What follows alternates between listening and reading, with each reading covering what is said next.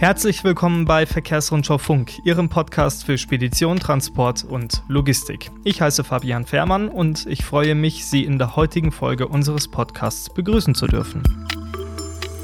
Ja, es ist vollbracht. Deutschland hat seit gestern am Mittwoch eine neue Bundesregierung. Wir müssen uns ab sofort angewöhnen, Bundeskanzler und nicht mehr Bundeskanzlerin zu sagen. Ich könnte mir vorstellen, das könnte ein bisschen dauern.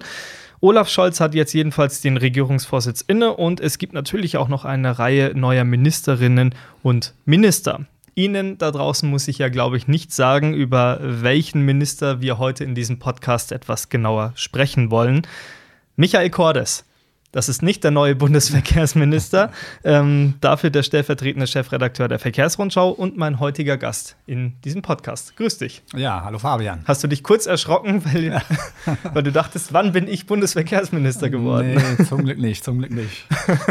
Sehr gut. Ja, was nicht ist, kann noch werden, Michael. Ähm, lass uns gleich ins Thema einsteigen. Gestern ist ja die neue Bundesregierung vereidigt worden, mit ihr ja auch der neue Bundesverkehrsminister der FDP, Volker Wissing. Ähm, die schwierigste Frage vorweg: Ein guter Tag für das Transport- oder Logistikgewerbe oder nicht?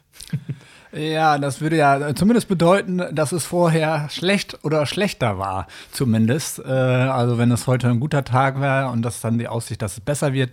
Äh, und bei aller Kritik, die man sicherlich an Herrn Scheuer, an Andreas Scheuer haben kann, äh, es war auch nicht alles schlecht, was er da gemacht hat. Äh, und ähm, da hat er doch auch einiges erreicht, wenn man zum Beispiel daran denkt, dass jetzt deutlich mehr Verkehr auch für den Verkehrshaushalt zur Verfügung steht, dass ähm, verschiedene Förderprogramme äh, installiert wurden worden sind, von denen die Unternehmer auch profitiert haben. Es gibt den Masterplan äh, Binnenschifffahrt und den Masterplan Schienengüterverkehr. Da sind die jeweiligen Branchen immer sehr äh, von angetan und haben auch schon gefordert, dass man das doch weiterführen möge unter Wissing. Also von daher war auch vorher nicht alles schlecht, obwohl sicherlich die Bilanz von Herrn Scheuer durch sein Mautdebakel und auch durch äh, diverse Auftritte äh, an wenig oder auch stark äh, gelitten haben. Mhm. Jetzt haben wir einen Bundesverkehrsminister der FDP. Ist es äh, nicht von Vorteil für Unternehmer in der Transport- und Logistikbranche, dass, ich sage jetzt mal, zumindest kein grüner Verkehrsminister auf Andreas Scheuer gefolgt ist? Ja, das, äh, das denke ich schon, dass das sicherlich äh, äh, für gewisse Erleichterung in, in verschiedenen, bei den Unternehmern äh, oder auch bei den verschiedenen Verbandsexperten äh, und Geschäftsführern gesorgt hat, weil in dieser Kombination ein grüner äh, äh, Klimaminister quasi mit Herrn Habeck und dann ein grüner Verkehrsminister. Äh, da hatten bestimmt manche so ihre Sorgen gehabt. Und jetzt, wenn man so will, ist ja Wissing noch dazwischen, zwischen Herrn Habeck und dem Verkehr mhm. und kann das so ein bisschen vielleicht auch abfedern, wenn Herr Habeck doch sehr, sehr hohe Ansprüche auch daran stellt, was den Klimawandel betrifft. Aber nichtsdestotrotz, diese Ansprüche wird er stellen. Aber man kann sicherlich hoffen, dass Herr Wissing Als jemand von der FDP auch darauf achtet, dass die Wirtschaft und die Unternehmen nicht zu sehr darunter leiden, dass die Maßnahmen, die dann getroffen werden, äh, entsprechend ausgeglichen werden, dass es da Ausgleichsmechanismen zum Beispiel gibt. Mhm. Und ich glaube, da kann die Branche, kann die Wirtschaft schon froh sein, dass das kein grüner Verkehrsminister geworden ist. ist. Und ich glaube, da atmet sie schon ein bisschen auf. Ja, gerade unter einem grünen Bundesverkehrsminister wäre es ja so gewesen, dass alleine schon aufgrund der Parteizugehörigkeit da, glaube ich, einfach ein sehr hoher Anspruch gewesen wäre. Das könnte ich mir sehr gut vorstellen. Es ist nicht so gekommen. Jetzt haben wir den Bundesverkehrsminister von der FDP, Volker Wissing. Michael, was ist das für ein Mensch? Ja, das kann ich natürlich eigentlich auch nicht sagen, weil ich habe ihn noch nicht, äh, bin ihm noch nicht begegnet, ich kenne ihn nicht, äh, habe noch nicht mit ihm gesprochen, aber was man so, finde ich, so in den Medien, wenn man ihn da mal jetzt äh, beobachtet hat, äh, da war er auch häufiger vertreten, dann finde ich, da macht er immer einen sehr geradlinigen Eindruck, als jemand, der genau weiß, was er will. Und ich glaube auch, äh, der in Verhandlungen ganz schön ein harter Knochen sein kann. Äh, und äh, das wird vielleicht auch doch mal die Transport- und Logistikbranche zu spüren bekommen, wenn mhm. dann verschiedene Dinge sie fordern und auf einen Herrn Wissing dann vielleicht stoßen, der sagt, nee, das, äh, diese Auffassung bin ich nicht so äh, und äh, das nicht mit mir. Also von daher ähm, finde ich, er, er macht einen sehr kühlen Eindruck auch, mhm. Äh, aber als äh, ob er auch ein äh, harter Verhandlungspartner zumindest sein kann.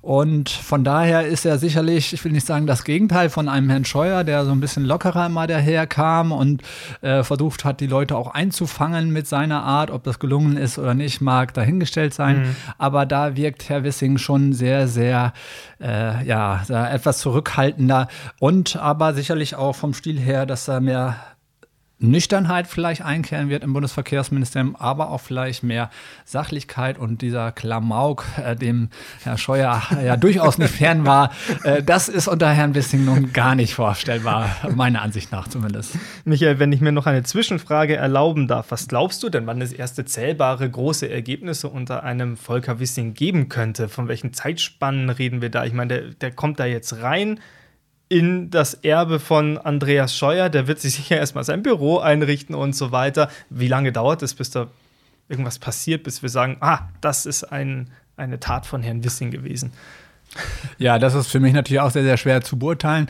Ähm, das, das Einzige, aber das stand auch schon vorher fest, was er natürlich schon mal gemacht hat. Er hat sich die parlamentarischen Staatssekretäre schon mal ausgesucht, mhm. äh, unter anderem mit Herrn Luxic, äh, der verkehrspolitische Sprecher der FDP. Mit denen hatten wir auch vor der Wahl auch gesprochen. Mhm. Äh, vielleicht auch noch mal interessant nachzulesen, was Herr Luxic so gesagt hat bei uns auf Verkehrsrundschau Plus. Also diese Entscheidung für sein Haus hat er schon mal zumindest getroffen, wer die Verkehrsstaatssekretäre Kriterien sind. Ähm, ja, und äh, wie du schon gesagt hast, er muss sich erst ja erstmal äh, zurechtfinden in seinem Haus. Er muss selber erstmal sich vorstellen und mhm. umgekehrt muss die Leitungsebene, äh, muss er die kennenlernen, die müssen ihn kennenlernen. Also ich glaube, da ist ihm auch durchaus ein wenig Zeit zu gönnen, mhm. ähm, dass äh, man da nicht äh, zu viel und zu schnell was erwartet. Äh, aber wer weiß, vielleicht hat er ja trotzdem auch bestimmte verkehrspolitische Vorstellungen mhm. schon mal, was er gerne erreichen möchte möchte, wo er zumindest Schwerpunkte setzen möchte. Aber was konkrete Maßnahmen angeht, da glaube ich, da sollte man ihm auch die Zeit äh, lassen. Da sollten nicht irgendwelche Schnellschüsse äh, gemacht werden, die äh, dann nachher vielleicht andere Leute ausbaden müssen, sondern das sollte auch schon Hand und Fuß haben. Von daher glaube ich, äh, irgendwann im nächsten Jahr, im ersten Quartal, aber auch eher zum Ende hin, dann mhm. wird man wahrscheinlich auch ein bisschen besser äh, wissen, wohin der Weg beim Herrn Wissing führt. Also vor Weihnachten nicht mehr. Nein, kann ich mir nicht vorstellen. Aber man weiß Wer ja nie. weiß. Ja. Wer weiß. Wir werden es sehen in den nächsten Wochen. Michael, wir haben vor, ein, äh, vor gar nicht allzu langer Zeit ähm, uns mal den Koalitionsvertrag zu Gemüte geführt, der jetzt ja auch so verabschiedet worden ist ähm, der ja die Basis auch der künftigen Verkehrspolitik in Deutschland darstellt, oder ein Teil davon stellt die Basis der künftigen Verkehrspolitik dar. Ähm, diese Folge empfehle ich jedem einfach noch mal reinhören. Da haben wir ein bisschen zusammengefasst, was da allgemein auf uns zukommt jetzt in der Branche. Ähm, ein Punkt, der aber sehr groß natürlich auch dasteht, ist ähm, das Digitale. Das soll eine wichtige Rolle im künftigen Bundesverkehrsministerium spielen, weil ja der Posten der Staatsministerin im Kanzleramt, damals eben von Dorothee Bär besetzt war, weggefallen ist. Wie beurteilst du diese Entscheidung? Ist das eine gute Entscheidung gewesen, das vom Kanzleramt wegzueisen? Ähm, äh, ja und nein, würde ich mal sagen. Ähm, das, äh, das Positive ist sicherlich, wenn, also das ist ja schon vorher, hieß, das Ministerium hieß auch schon vorher digitale Infrastruktur, war aber auf das Thema Infrastruktur, äh, sage ich mal, reduziert. Jetzt weiß man noch nicht genau um das Thema Digitale, da, äh, da prügeln sich ja mehrere Minister oder Ministerinnen, die mhm. da gerne mehr Verantwortung für äh, haben wollen, was genau auch dann beim Herrn Wissing landen wird. Das ist, glaube ich, noch nicht so ganz geklärt, aber auf jeden Fall will er sicherlich, da hat er sich hier und da auch schon mal zu geäußert, mehr Kompetenzen haben als vorher. Und das kann für erstmal für den Verkehrssektor ja nicht verkehrt sein, weil auch im äh, Güterverkehrssektor, in der Logistik spielt das Digitale eine große Rolle. Mhm. Und wenn dann verschiedene Aspekte, verschiedene Problembereiche bei ihm landen und er das damit verknüpfen kann, dann kann da auch die Transport- und Logistikbranche von profitieren. Mhm. Wo ich so ein bisschen so einen kleinen Haken vielleicht sehen könnte, einen Pferdefuß quasi, ähm, Äh, das Digitale ist natürlich auch sehr, sehr modern. Und äh, da habe ich so ein bisschen äh, die Befürchtung, dass es sein könnte, dass Herr Wissing sich mehr auf das Digitale konzentriert und dann so langfristige Aufgaben wie die Verkehrsinfrastruktur, der Bau neuer Straßen oder überhaupt der Renovierung oder die Instandhaltung von mhm. Straßen, neuer Verkehrswege, äh, egal ob das ja Schienenwege, Flüsse sind, dass das so ein bisschen äh, in den Hintergrund rückt, weil damit sind auch keine schnellen Erfolge machbar und das ist auch natürlich nicht in der Bevölkerung unbedingt beliebt. Den Bau hatten wir auch schon häufiger besprochen, den Bau neuer Verkehrswege, mhm. aber den Bau neuer digitaler Infrastruktur, da ist eigentlich jeder dafür und äh, das wird er äh, sicherlich auch erkennen, dass er damit mehr besser punkten kann als mit mhm. einer Verkehrsinfrastruktur. Und da habe ich so ein bisschen Bedenken, je mehr Digitales er äh, an sich zieht, dass er da eher den Schwerpunkt legt und dass das andere, was dann auch langfristiger ist, aber nicht minder wichtig, dass das so ein bisschen herunterfallen könnte. Mhm. Also es gibt auf jeden Fall einige Baustellen, ähm, sowohl auf der Verkehrs- als auch auf der Digitalseite, ähm, denen sich der neue Bundesverkehrsminister Volker Wissing mit Sicherheit widmen wird. Und wir werden, wie schon gesagt, wahrscheinlich nicht vor Weihnachten, aber Mitte nächsten Jahres mal sehen, was so dabei herausgekommen ist, zumindest an ersten Ergebnissen. Und man hat sich ja auch, das darf man nicht vergessen, mit diesem Koalitionsvertrag, den ich gerade angesprochen habe, ja auch schon wirklich ehrgeizige Ziele gesetzt, was wir gar nicht besprochen haben, wundert mich, dass dieses Wort bei uns beiden so spät fällt. Der Güterverkehr auf der Schiene, natürlich. Ne? Das ist ja auch ein ganz großes Paket im Koalitionsvertrag. Auch da gibt es viele Baustellen. Ja, wir dürfen gespannt sein, was in den nächsten vier Jahren in dieser Sache passieren wird.